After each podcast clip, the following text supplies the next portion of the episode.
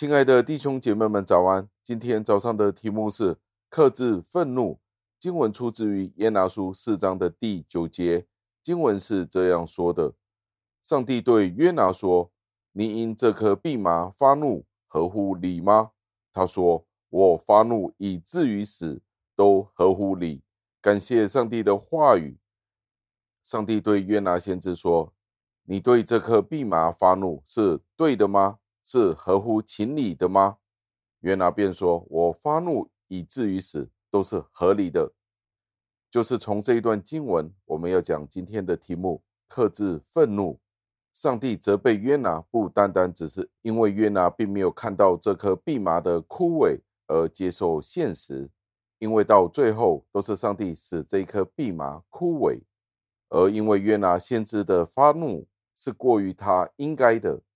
先知悲伤到一个地步，他自己无法克制他的这一个悲伤，而某种程度上，他这一个悲伤是将他的怒气带到上帝的身上。他觉得上帝令到这个蓖麻枯萎，是因为上帝的错。先知的回答就正是印证了上帝的质问。他说：“我发怒以至于死，都合乎理。”他说的真的是他自己在发脾气。我们见到这一个先知是如此的顽固，拒绝上帝的劝诫的时候，我们就不得不想：怎么这样子的一位先知敢用这样的态度来对待上帝呢？用这样子的心态来对待上帝，又是否是正确的呢？在这里，我们要先知道，约拿不是普通人，他是一个先知，他是代表上帝去发言的，所以我们可以这样说，他是清楚明白上帝的心意。那问题就是他为什么不觉得羞愧呢？他不觉得他自己的发怒是不正确的呢？为什么当他说的时候，他没有被上帝的威严而压抑、压住他的怒火呢？这些完全是我们常人无法理解的。那很明显的就是他已经被他自己错误的感觉完全蒙蔽了。他不喜悦，他也不想听上帝的说话，他不愿意去听从。就像上帝在天上，好像打雷般的轰隆的说话，这一位约拿先知都不要听上帝所说的话。那我们就从这里，从约拿先知学习到一个非常极端的例子，而这个例子是不是要使得我们每一个人都惧怕呢？我们要学习如何抑制我们的愤怒，抑制我们的情绪，以至于我们一开始就要控制我们的情绪。免得到了一个地步，使我们无法自拔，导致完全的顽固，无法回过头来，回转过来。就算上帝斥责约拿先知，先知的蛮不讲理，先知也不接纳，也不听上帝的话。为什么呢？那个问题就是为什么这个在头脑上明白上帝心意的先知，他能够到这样子一个顽固的地步？这个例子就正是提醒了我们。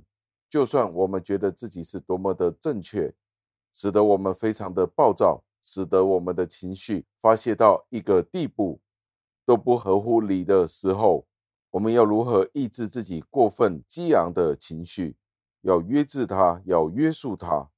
我们要思考，你有没有因为你自己过分的热情，使得你自己都无法接受你自己的情绪，或者你自己根本都无法消化上帝的责备的时候？你的脾气暴躁，就直接爆发了，连上帝的责备你都敢违抗。在这里，约拿先知相当令人震惊的，他的表现值得我们思考。我们有没有同样的问题？当我们的情绪很激动的时候，当事情不是合乎我们想象的时候，让我们好好看这一段的经文，让我们看约拿先知的这一个警告，我们会不会好像他一样？这样的玩梗，这样子不能够控制自己的情绪，让我们能够看见上帝的心意，不要使自己的情绪高过上帝的责备。在这里，想读出真言书十六章的二十七节至三十二节，到关于怒气的教导。匪徒图谋奸恶，嘴上仿佛有烧焦的火；乖僻人散播纷争，传舌的离间密友。强暴人诱惑邻舍，领他走不善之道；眼目紧合的图谋乖僻，嘴唇紧闭的成就邪恶，白发是荣耀的冠冕，在公义的道上必能得着。不轻易发怒的胜过勇士，制服己心的强如取城。在这里有两节的经文都提到关于怒气，提到匪徒图谋奸恶的时候，他们的嘴上仿佛有烧焦的火。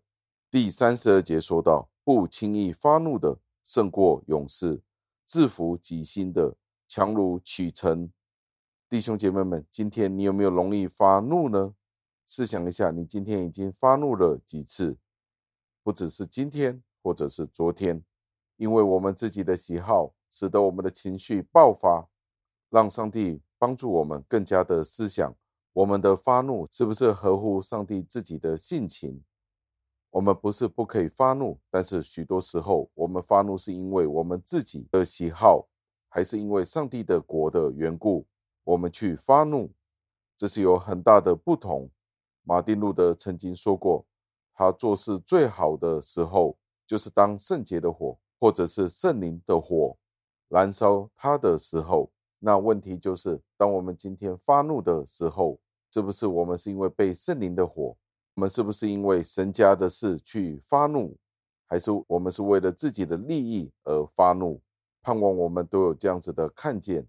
让我们一起祷告。亲爱的恩主，我们赞美感谢您，因为我们的情绪很多时候都不是因为神的家、神的国、您的义而去发怒。主啊，求您教导我们，克制我们的舌头，不去乱发恶言。求主帮助，求主垂听我们的祷告，赞美感谢，是奉我救主耶稣基督得胜的尊名求的，阿门。箴言十六章的第二十七到第三十二节，